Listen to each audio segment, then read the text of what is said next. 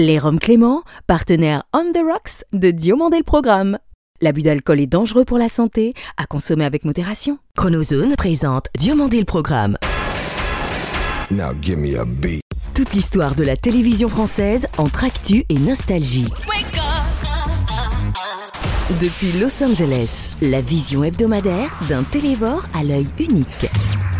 Entre séries cultes et héros éternels. 50 ans d'émission, 50 ans d'émotion. Le petit écran en ligne de mire. Ou quand les pages de Récréado prennent voix. DLP, c'est maintenant.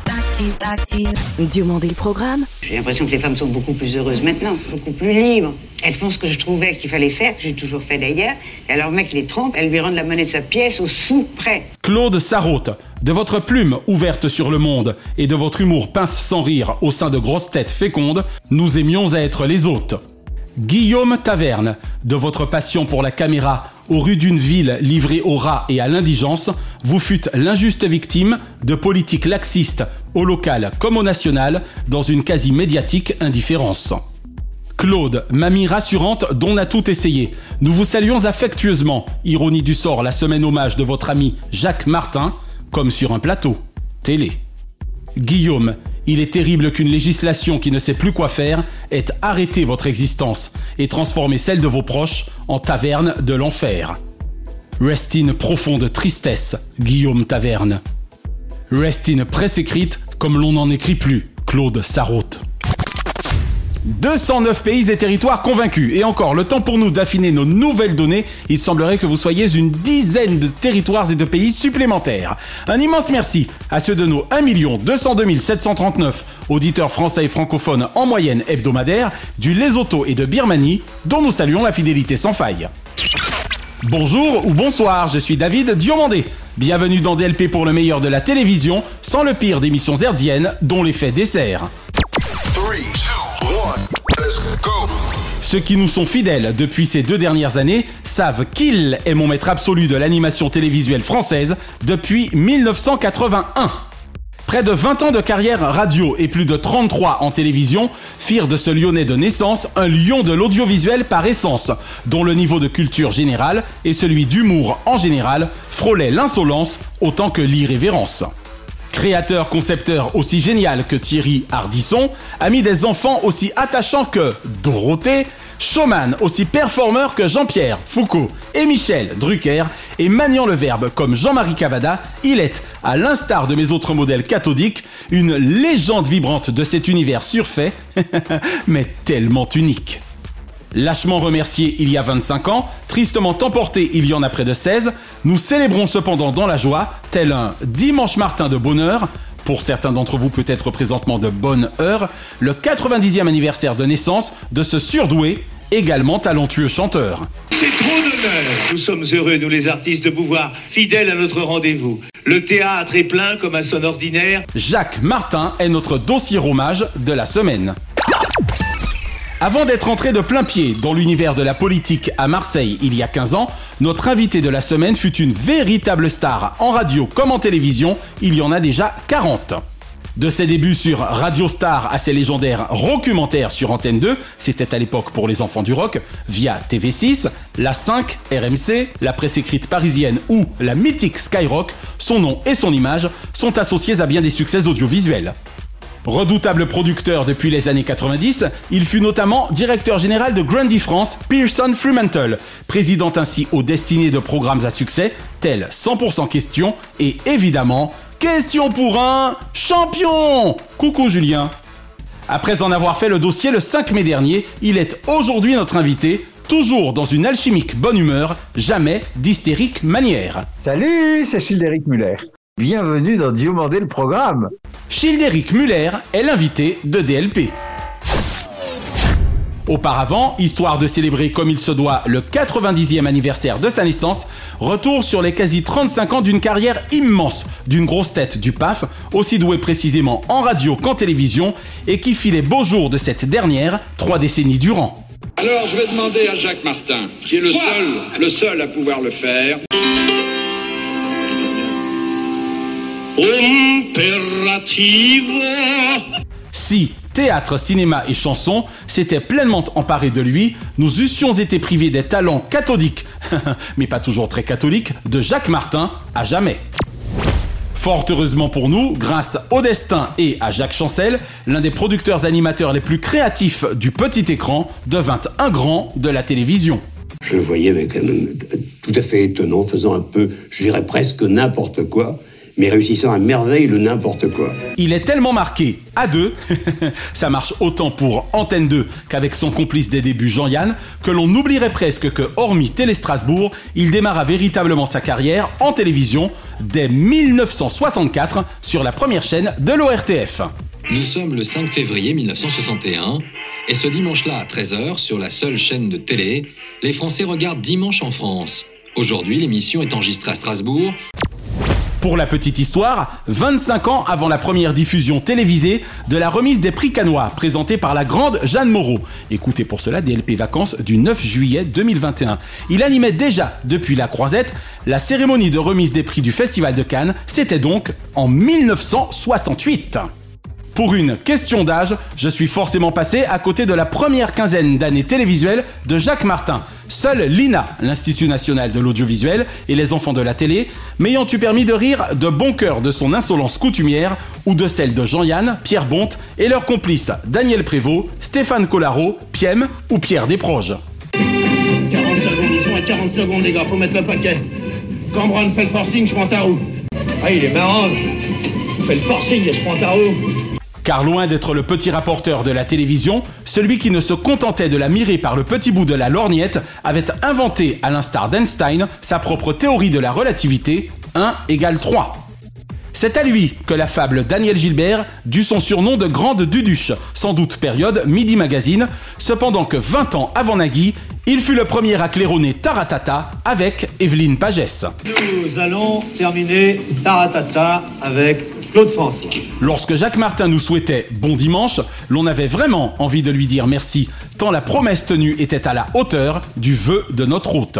Aujourd'hui, un dimanche de printemps, et pour nous, des vedettes. Dans la chronozone, nous reviendrons cette semaine sur mon Jacques Martin à moi, celui de Dimanche Martin, dont je suis à vie inscrit à l'école des fans. T'as pas de petite sœur et de petits frères? J'ai qu'un chien. Je l'aimais pour son verbe, sa verve, son exubérance, son insolence, son immense culture, son mélange des genres. Roberto Alagna et les G-Squad se partageaient la même scène, au même titre que Barbara Hendricks et Mariah Carey. Et enfin pour son amour de la grande musique et du chant lyrique.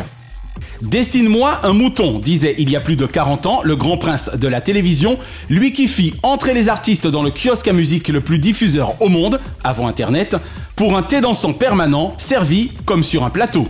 Télé. Voici la dernière représentation de Thé dansant. Marie-France Brière, Paul Quezin, Gérard Thomas, Dirk Sanders, Daniel Pat, la désormais regrettée Claude Sarraute ou David Martin, entre autres, firent ainsi partie des heureux privilégiés à avoir pu collaborer avec le maître du théâtre de l'Empire, dont les 18 dernières années télévisuelles furent un contrute incroyable. Je ne saurais jamais assez gré à mon ami script Jeanne Tantôt de m'avoir permis de m'entretenir en tête à tête, même brièvement, avec mon monstre sacré de ce métier, indépendamment de Michel, Drucker, Dorothée, Thierry, Ardisson, Jean-Pierre, Foucault et Jean-Marie Cavada, le samedi 6 janvier 1995, dans sa loge Edith Piaf. Si ces messieurs nous disent le contraire, quant au fait qu'il était parmi les meilleurs de sa corporation, sans doute sera-ce parce que les voyageurs de l'histoire de la télévision auront mal fait leur boulot. Parfois, j'aime à chipper une bonne idée, telle celle des machepés d'excellence Jordi et Martin. Jacques plus télévision égale Jacques Martin Bonheur. Mesdames, Messieurs, le spectacle est terminé. Nous allons vous saluer, public, pour vous remercier d'avoir accueilli tout le monde si généreusement.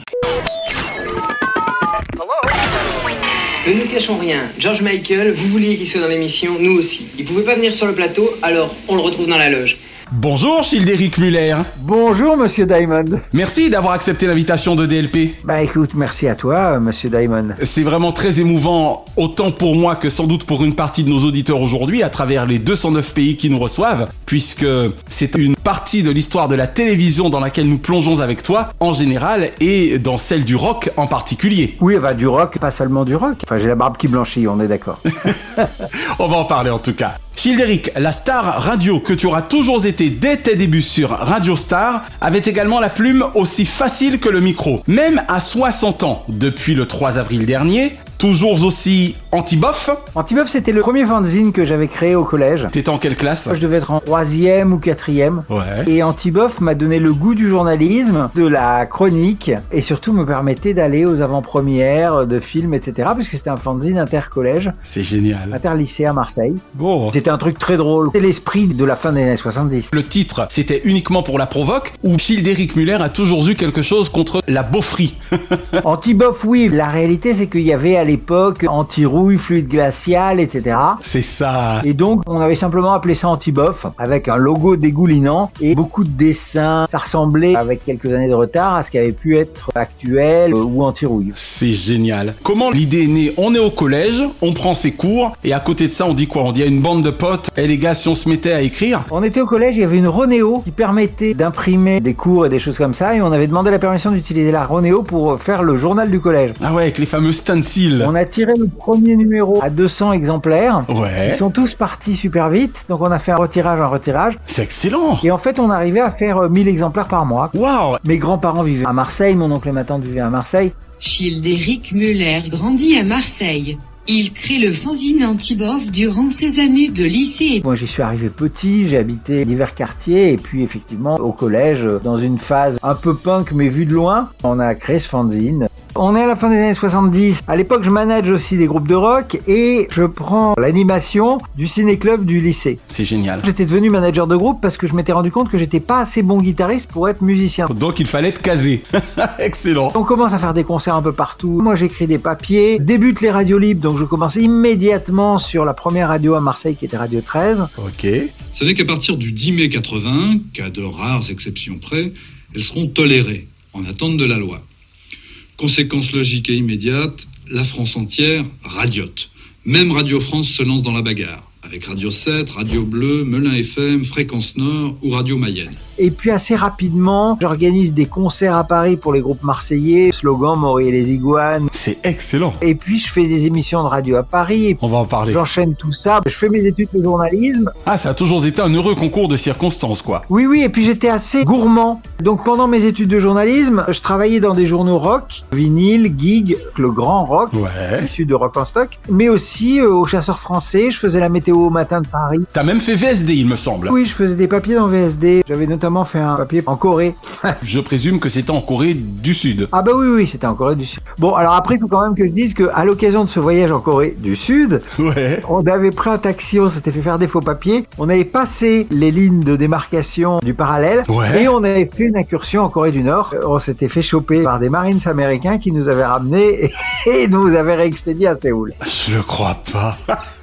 T'auras quand même tout connu, quoi. C'est un truc de dingue.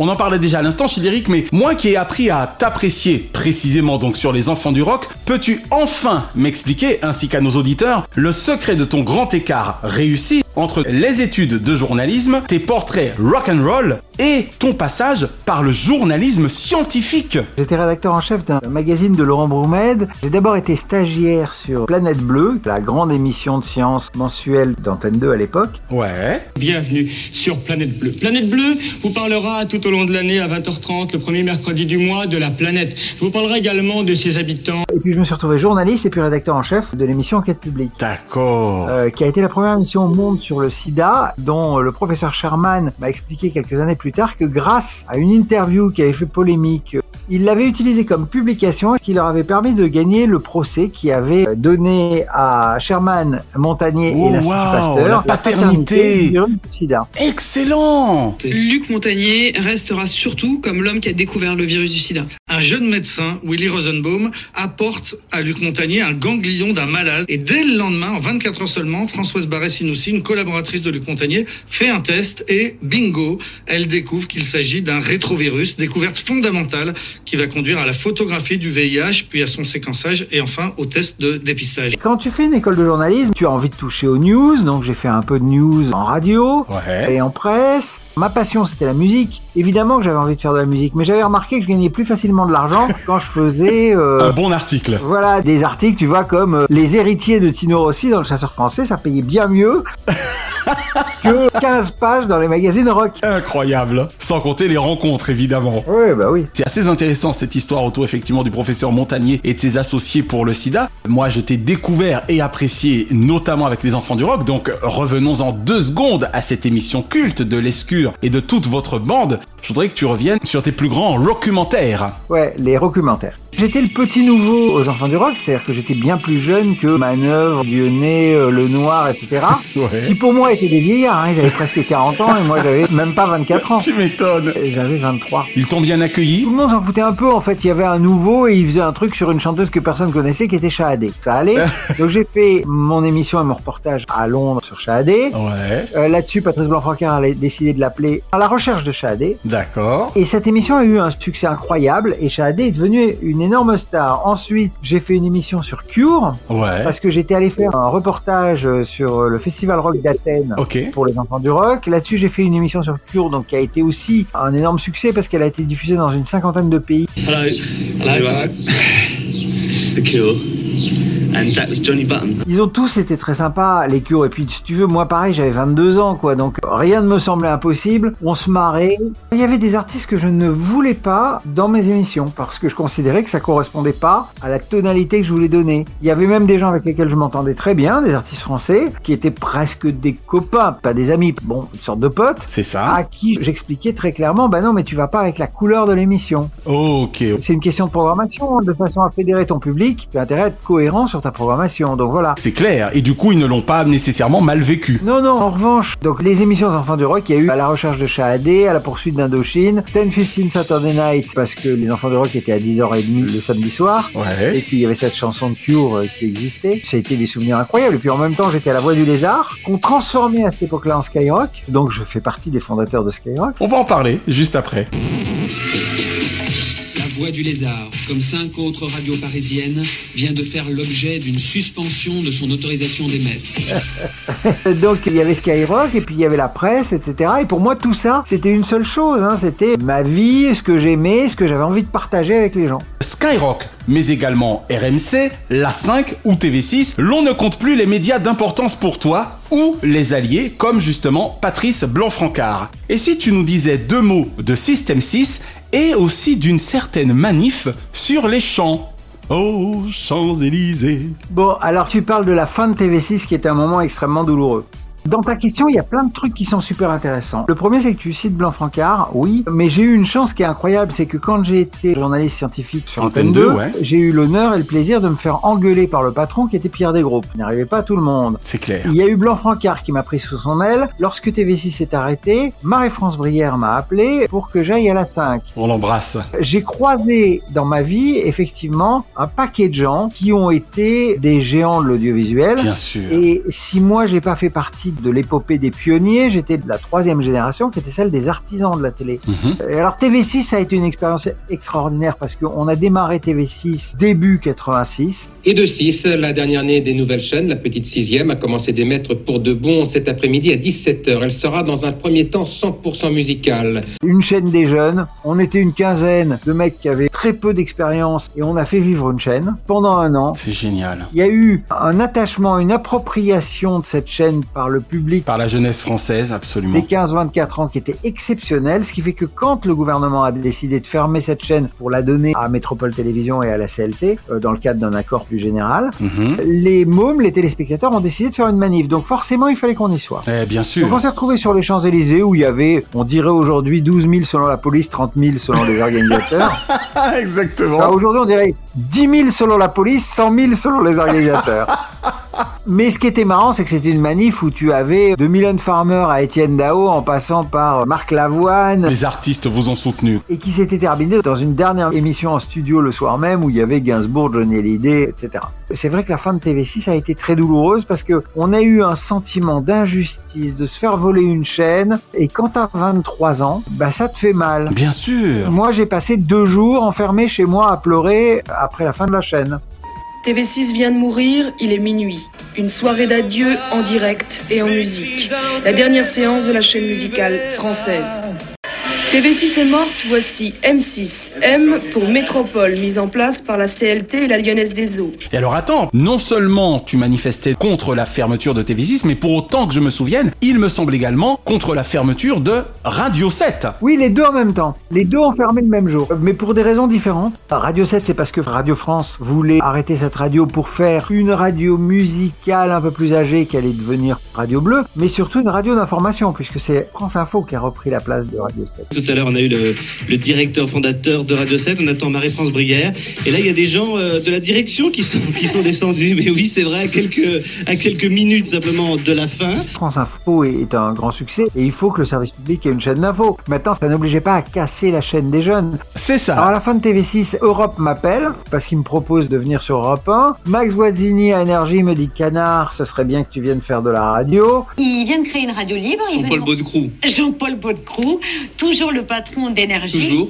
Une radio qui, à ses débuts, émet depuis une salle de bain. Oui, c'était rue du Télégraphe à Belleville, c'était un des endroits les plus hauts de Paris. Mais attention, faut pas parler longtemps sur les intros des disques sur Énergie. Et France Inter m'a fait aussi une proposition. Et moi, je me dis, mais la radio que j'écoutais dans mon enfance, c'était RMC. Donc, j'ai envie d'aller à RMC. Je vais à l'accueil d'RMC, je dis bonjour, comment s'appelle le patron On me dit Pierrick Borvo, je ne connais pas. Et je dis, qui est le directeur des programmes? On me dit Stéphane Banessi et Jean-Pierre Foucault, je les connais pas. Et puis on me dit, il y a le directeur général adjoint qui est le directeur de l'information, qui est Patrice Duhamel. Dis, ah oui, lui, je le connais, je peux le voir? Et voilà comment je suis rentré à RMC, c'est-à-dire en allant à l'accueil. Mais Foucault était déjà plutôt connu à cette époque. Bah oui, bien sûr, Foucault était connu, mais moi, je le connaissais pas. Il était trop vieux pour toi déjà.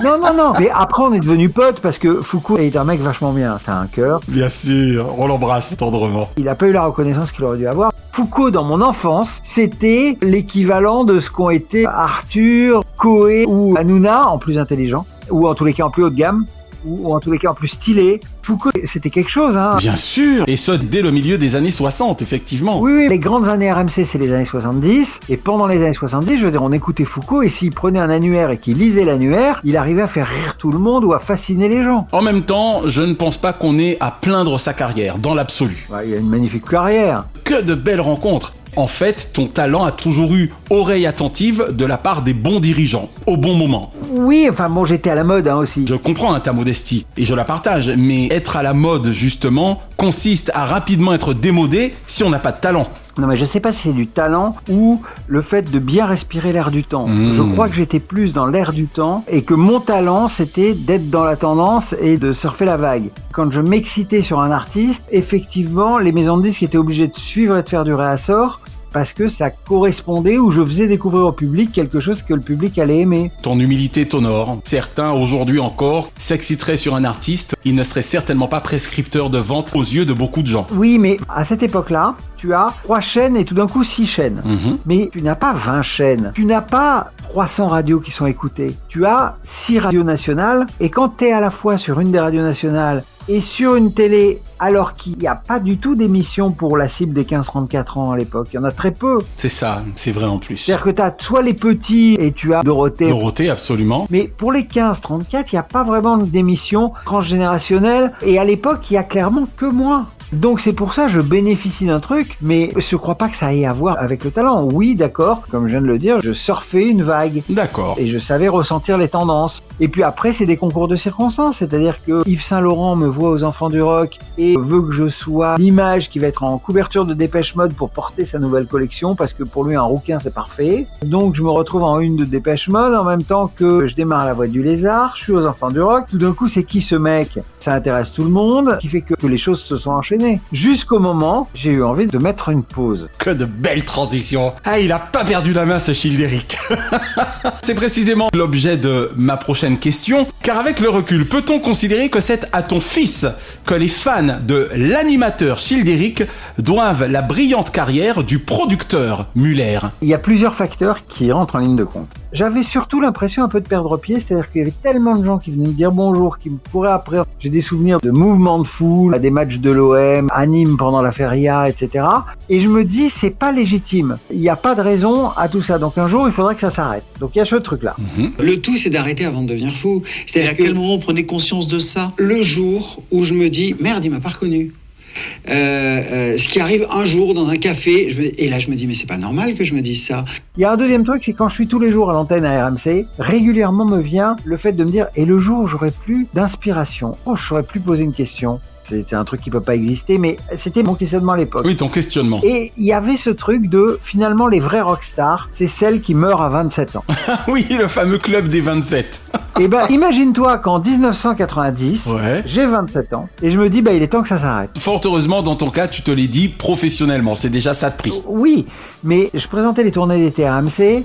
C'était d'énormes tournées. Il y avait des soirs où on jouait devant 2 300 000 personnes. Et donc tout ça me fait perdre un peu pied et je me dis il faut que je me stabilise. Il se trouve que je rencontre Joël qui va devenir ma femme et dont je suis euh, terriblement amoureux. On Oh. veut euh, Fonder une famille. un enfant ou des enfants. À ce moment-là, je me dis ben, j'ai 27 ans, il est temps que ça s'arrête. Tout simplement. Mais je me dis 27 ans, c'est plus non plus l'âge. Je peux plus parler aux 15-24 ans. De 0 à 26 ans, avec la carte jeune, t'as des réductions sur les fringues, IFI, voyage, disques, bouffe, ciné, concert, sport. Si tu paies le prix, t'as rien compris. Carte jeune. C'est un tort de se le dire. En tout cas, ça a été ta façon de raisonner. C'était ma façon de raisonner. Cela dit, je me rends compte aussi que mon raisonnement n'était pas tout à fait juste parce que t'as pas de présentateur de moins de 25 ans pour parler aux 15-24 ans. Bah, il me semble. Bref, donc je décide d'arrêter l'antenne. À l'époque, j'ai un pote qui est vraiment mon super pote à RMC qui s'appelle Yves Morosi. Oh. Et il se trouve qu'il devient directeur des programmes d'RMC. Et là, il me dit, tu vas reprendre un hit parade. Le hit parade, c'est également tous les jours une émission sur RMC de 17 à 18 h J'avais fait un truc qui s'appelait le multitop et qui avait eu beaucoup de succès. Et je lui dis, mais il en est même pas question. Et il me dit, alors Childeric, je suis obligé d'arrêter le contrat d'RMC avec toi. Je lui dis, bah écoute, c'est très bien. Il faut que je fasse autre chose de ma vie aujourd'hui.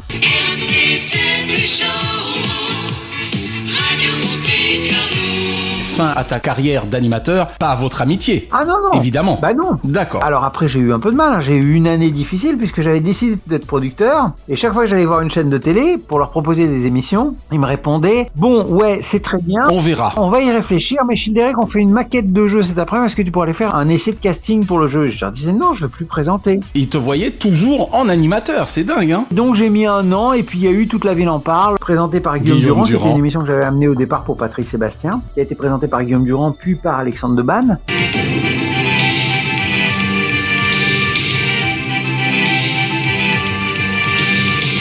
qui restera la plus grosse euh, production production. d'émissions régulières à la télévision. Une petite question subsidiaire. Au vu de ta longue amitié te liant à la dynastie télévisuelle Cap, lequel d'entre Jean-Louis et Ben est ton véritable chéri chéri professionnel? Mais c'est comme si t'avais deux potes et qu'on te dise lequel tu préfères de tes potes. Mais je sais, ou bien entre papa et maman, d'où ma question. Voilà, c'est impossible, mais Jean-Louis est quelqu'un que j'ai admiré et connu avant de travailler avec lui.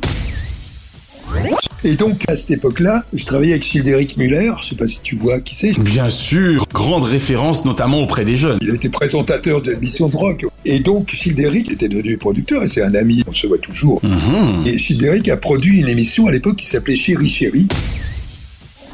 Ben est quelqu'un qui est rentré dans ma constellation et qui a bossé dans mes équipes, donc ce sont des amis très proches. En tout cas, merci vraiment Sidéric pour toutes ces belles anecdotes sur ton parcours. Et juste avant que nous ne continuions et concluions avec tes souvenirs télévisuels, on a fait allusion à la femme de ta vie, Joël. Est-ce qu'on peut citer le prénom du fiston? Mon fils s'appelle Marius. Marius. Il est professeur à la fac de Rennes. Ouais. Et c'est un des grands spécialistes de l'opéra en France, ce qui me rend très fier. Tout le monde lui dit Mais alors, t'es totalement rebelle parce que ton père il faisait du rock'n'roll et toi tu fais de l'opéra. Excellent Et il dit Bah non, mon père il m'emmenait quand j'avais 12 ans à l'opéra.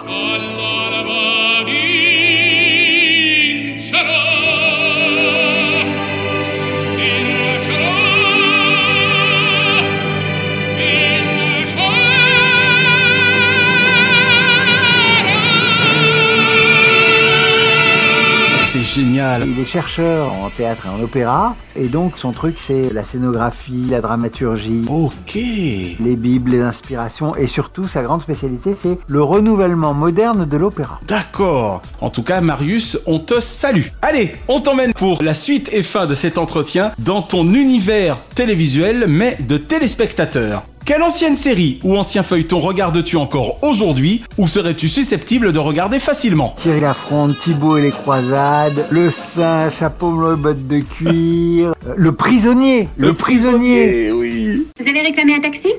Où désirez-vous aller? Conduisez-moi à la ville. Ah, nous n'avons pas le droit de sortir du village, je suis désolée. Destination danger, l'homme de Vienne. Je suis incalable sur toutes les séries des années 60. Ah ben je vois ça, hein Après, évidemment, il y, a- il y a Game of Thrones. euh, Ah oui, là on n'est plus dans l'ancien là. non, mais dans les nouveaux, évidemment, il y a des monuments comme Game, Game of, of Thrones, euh, ou House of Cards. Je crois que celle qui m'a le plus marqué, c'est Thibaut et les croisades dont personne ne se souvient. Ben oui, ça ne me dit absolument rien effectivement. Thibaut et les croisades. Quelques années après Thierry Lafronde, l'histoire d'un croisé. Si Jocelyn Dédessa t'a volé ton héritage, je verrai à ce que justice soit faite. C'est des séries d'enfance, quoi. Bien sûr. C'est des marques. Voilà. En gros, si tu veux, il y a forcément le prisonnier. Ouais. Et il y a forcément Thibaut et les croisades et Thierry Lafronde. Même question Childé, mais pour les dessins animés. J'ai jamais été très fan de dessins animés. Alors il y a Kiri le clown, bien sûr. Ouais.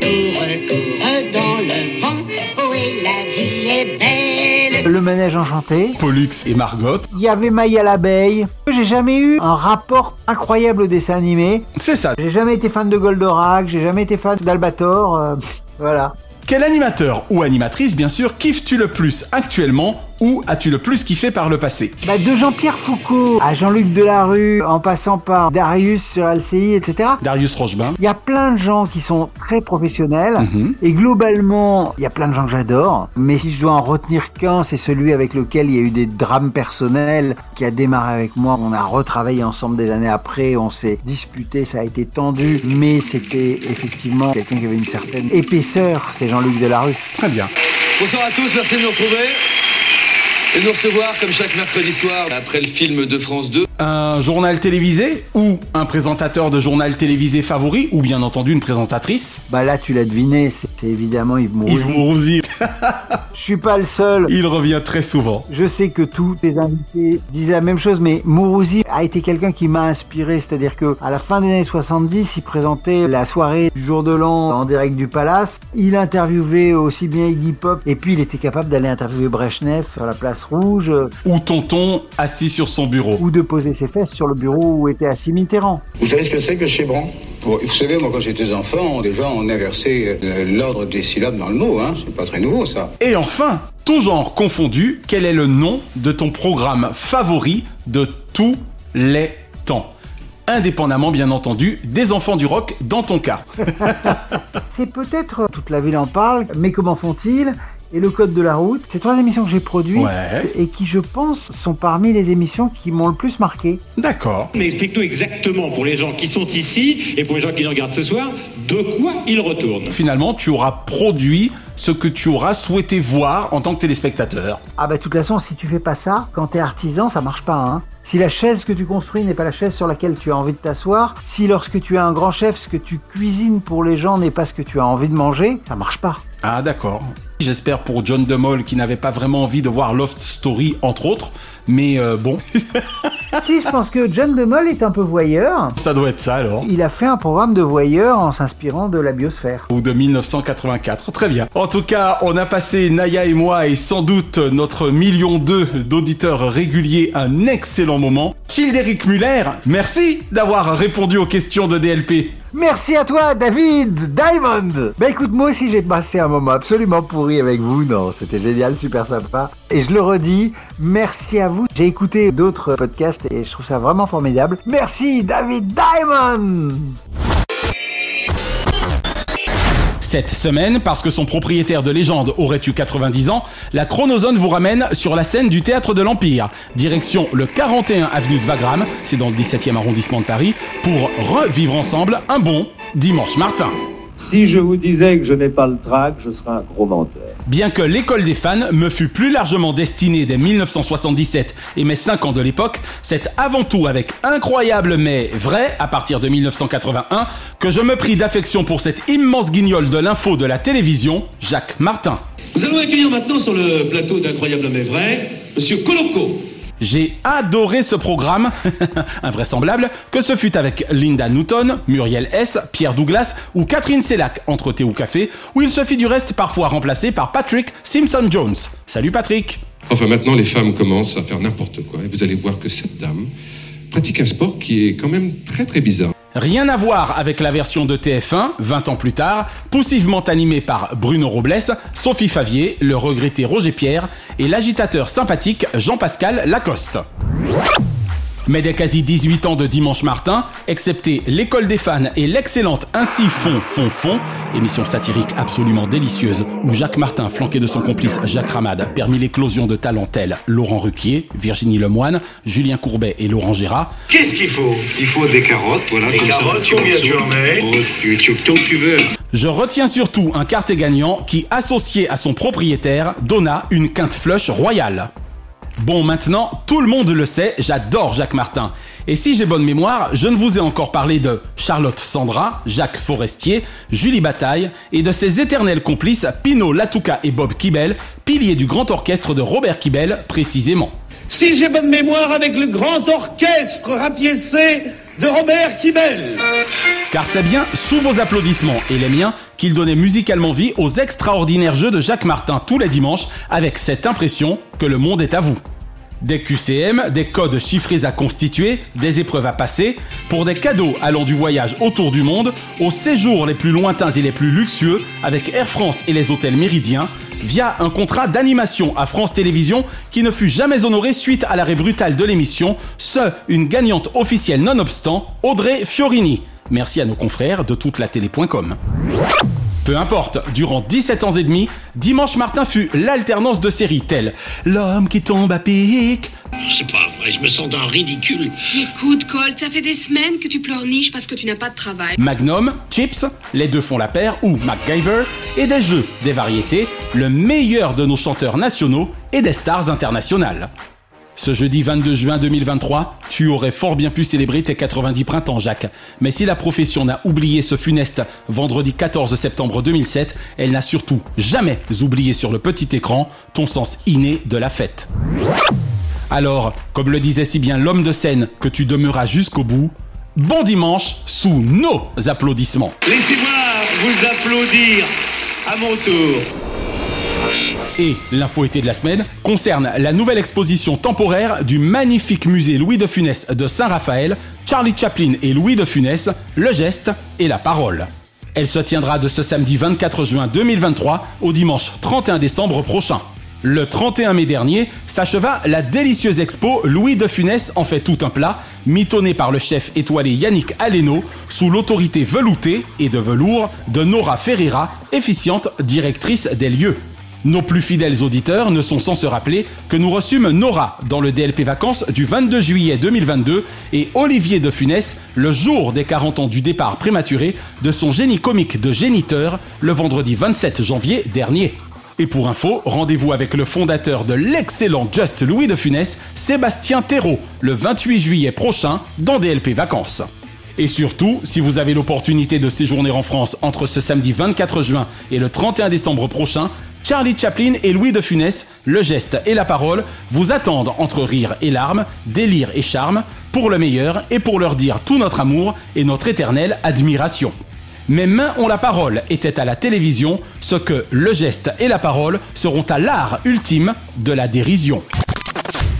Et si vous nous écoutez en première diffusion, ce 23 juin, Vendredi sur France 3. Ah, monsieur Ardesson, je vois que vous avez rendez-vous avec monsieur, euh, monsieur Colucci Absolument. Dans l'hôtel du temps, les plus grandes légendes ne meurent pas. Alors, Coluche, ça fait pas trop chier d'être mort. Stop Joker Vous avez quoi de plus que les autres comiques? L'humour, peut-être Retrouvez Coluche plus vivant que jamais. Oh, la boulette Chaque souvenir le ranime. Coluche, c'est une boîte vide On gueule dedans pour que ça résonne. Chaque punchline le rend encore plus actuel. Quand je me suis présenté à la présidentielle, je leur ai fait peur. Quand j'ai fait les restos, je leur ai fait honte. Inédit. Entrez dans l'hôtel du temps de Thierry Ardisson. Vendredi à 21h10 sur France 3 et sur la plateforme France.tv. Diomandé le programme.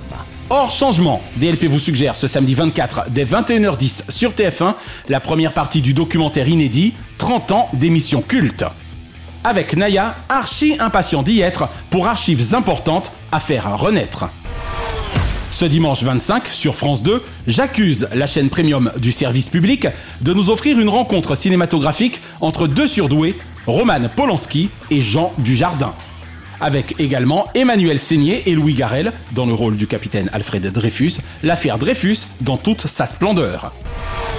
Ce mercredi 28 sur France 3, un documentaire inédit nous fera revivre le Tour de France, une passion française dont la 110e édition prendra le départ le samedi 1er juillet prochain. Riche d'une quinzaine d'intervenants, dont l'ancien président de la République, amoureux de la petite reine, et d'ailleurs de sa grande reine Carla, Nicolas Sarkozy. Pour info, Naya et moi vous donnons rendez-vous avec Michel dans Drucker à l'ouvrage le samedi 1er juillet avec Planète Vélo. Ce jeudi 29 sur M6, après la saga Indiana Jones, c'est au tour de Tom Cruise de nous accueillir avec sa force Mission Impossible pour appliquer leur protocole fantôme. Réalisé par Brad Bird avec aussi Paula Patton, Simon Pegg et surtout le génial Jeremy Renner. Et ce vendredi 30 sur France 5, place au cinéma avec l'ami Dominique Besnéard, qui a moins de deux mois de son festival du film francophone d'Angoulême, créé avec ses complices Marie-France Brière et Patrick Mardiquian, nous offrira ce soir-là un classique magnifique de Jean-Pierre Melville. Duo inclassable d'acteurs et d'acteurs inclassables avec Alain Delon et André Bourville dans Le Cercle Rouge. Petit clin d'œil enfin à l'épisode Drucker à l'ouvrage de ce samedi 24 juin 2023, intégralement consacré à mon modèle cathodique absolu, Jacques Martin, et intitulé Ma vie pour un empire. Après Louis de Funès Loin du Funeste le 28 janvier, Johnny Que je t'aime le 17 juin dernier, ou encore Clo-Clo Balavoine Le téléphone pleure toujours et Big Léon Big Pression, Naya, Michel et moi poursuivons notre exploration mémorielle de la grande histoire de la télévision française et de ses héros avec l'un de ses plus grands animateurs producteurs. Vous êtes déjà plus de 500 000 à nous écouter chaque semaine sur les stations de nos trois partenaires digitaux, sans compter le podcast Drucker à l'ouvrage ou Dallo pour les intimes. Jacques Martin, Ma vie pour un empire. C'est donc ce samedi 24 juin dans Drucker à l'ouvrage, pour le meilleur et pour l'empire. Chaque semaine, nous concluons votre rendez-vous 100% télévision avec les bougies de ces héros. Et comme le performait si merveilleusement notre Johnny National, pour lequel vivre pour le meilleur n'était une vaine promesse, quelques cris de joie pour allumer le feu de la vie donnent également l'envie d'entendre.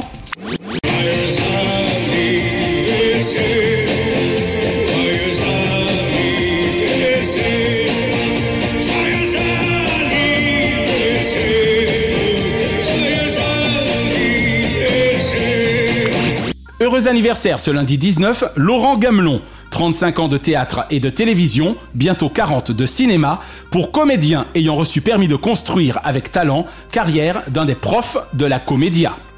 Jean Dujardin. J'accuse un gars surdoué de la tchatch d'être l'un des gardiens de la planète comédie et sur les chemins noirs d'une BRI triomphante d'être toujours en mouvement pour les villages d'enfants. Et Nadia, 50 fois merci pour les enfants de la Terre de votre odyssée musicale et en concert en plus de 20 ans de carrière. Ce mardi 20, Catherine Sellac. Été ou café le dimanche midi avec Mouloud Achour et toute sa clique après Télématin de velours en service public. À une téléspeakerine au septennat jamais aigre-doux, dont les 47 ans de parcours audiovisuel évoquent un roudoudou. Et Caroline Diamant, je t'aime, etc. depuis 20 ans. 60 fois merci d'avoir été pour des candidats amoureux des mots dansants, un véritable mot de passe, tout en diamant. Ce mercredi 21, Bernie Couple. 90 fois bravo Entre Max la menace et la croisière s'amuse de toujours appliquer les ordonnances du Dr Bricker, qui jamais n'en abuse. Doug Savant, homo à Melrose Place, père de famille à Wisteria Lane, directeur d'hôtel dans 24, ou Mark Mackenzie jeune dans Côte Ouest, même aux côtés de Lieutenant Colombo, est encore un special guest. Et Jean-Pascal Lacoste, 45 fois bravo d'être depuis 22 ans du PAF, l'agitateur sain, en chroniqueur ou comédien, entre le bleu de l'océan et le mode splash.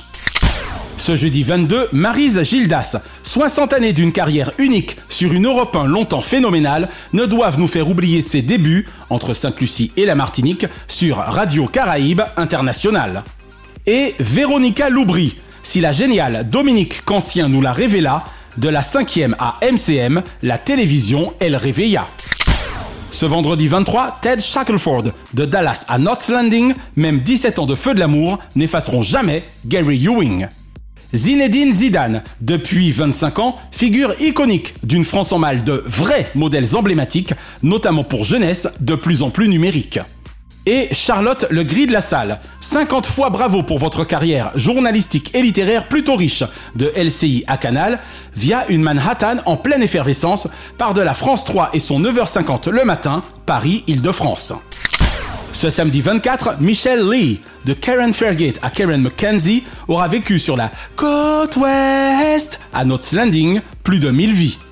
Et Jonathan Lambert, 50 fois merci de vos quasi 30 ans d'humour au quotidien jamais off, faisant encore merveille dans toute la France en mode première partie de votre prénom composé, Rodolphe. Et ce dimanche 25, Bruno Guillon, 18 années de télévision très éclectique, dont 10 100% France, 2 et plus d'un quart de siècle radiophonique. Charlotte Caddy, en regardant à droite, à gauche, entre théâtre, cinéma et télévision, jolie carrière, ni étroite, ni ébauche.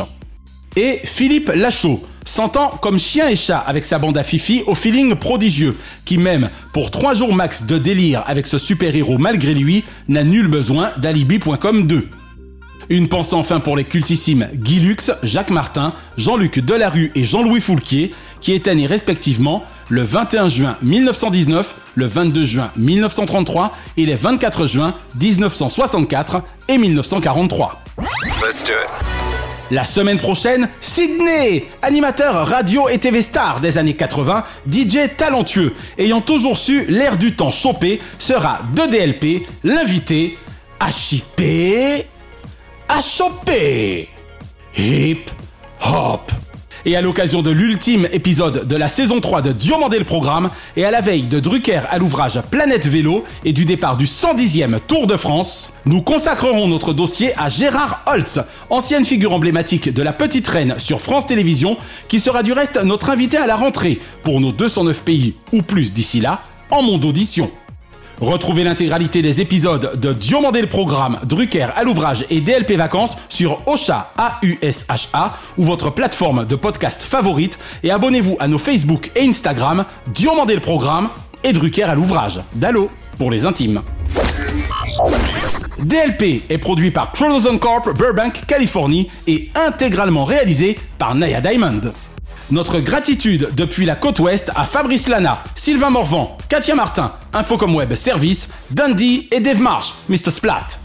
Bise de la capitale mondiale des médias à Kate, Sheena et Ramzi Malouki, ainsi qu'à Frédéric Dubuis et Charles Larcher pour leur précieuse confiance. Je suis David Diomandé. Ensemble zappons le creux au profit de la crue. Vive Los Angeles, we did it Naya, 15 ans déjà. Vive Jazzara Matuel du 26 au 30 juin prochain et surtout vive Solidays sur l'hippodrome de Longchamp les 23, 24 et 25 juin avec Luc Baruet et nos amis Philippe Stolz et Gérard Policino. Et surtout, vive la télévision pour le meilleur de ses fous rires. Pas vrai Johnny?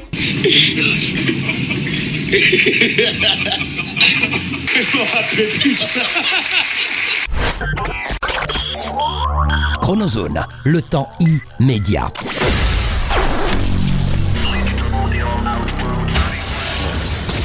Bonjour les frères et sœurs, c'est Sydney, HIP, HOP. Rendez-vous pour la dernière de la saison de Diomandé le programme le 30 juin. Merci David, merci Naya, ils sont complètement dingues ces deux-là. Ah, rap snapper, hip hop, don't stop, make your body rock. J'ai cette chance d'être invité dans Diomandé le programme. Je répète bien le 30 juin. Yo yo yo, Sydney, HIP, HOP. Merci d'avoir apprécié Diomandé le programme avec les Roms Clément. L'abus d'alcool est dangereux pour la santé, à consommer avec modération.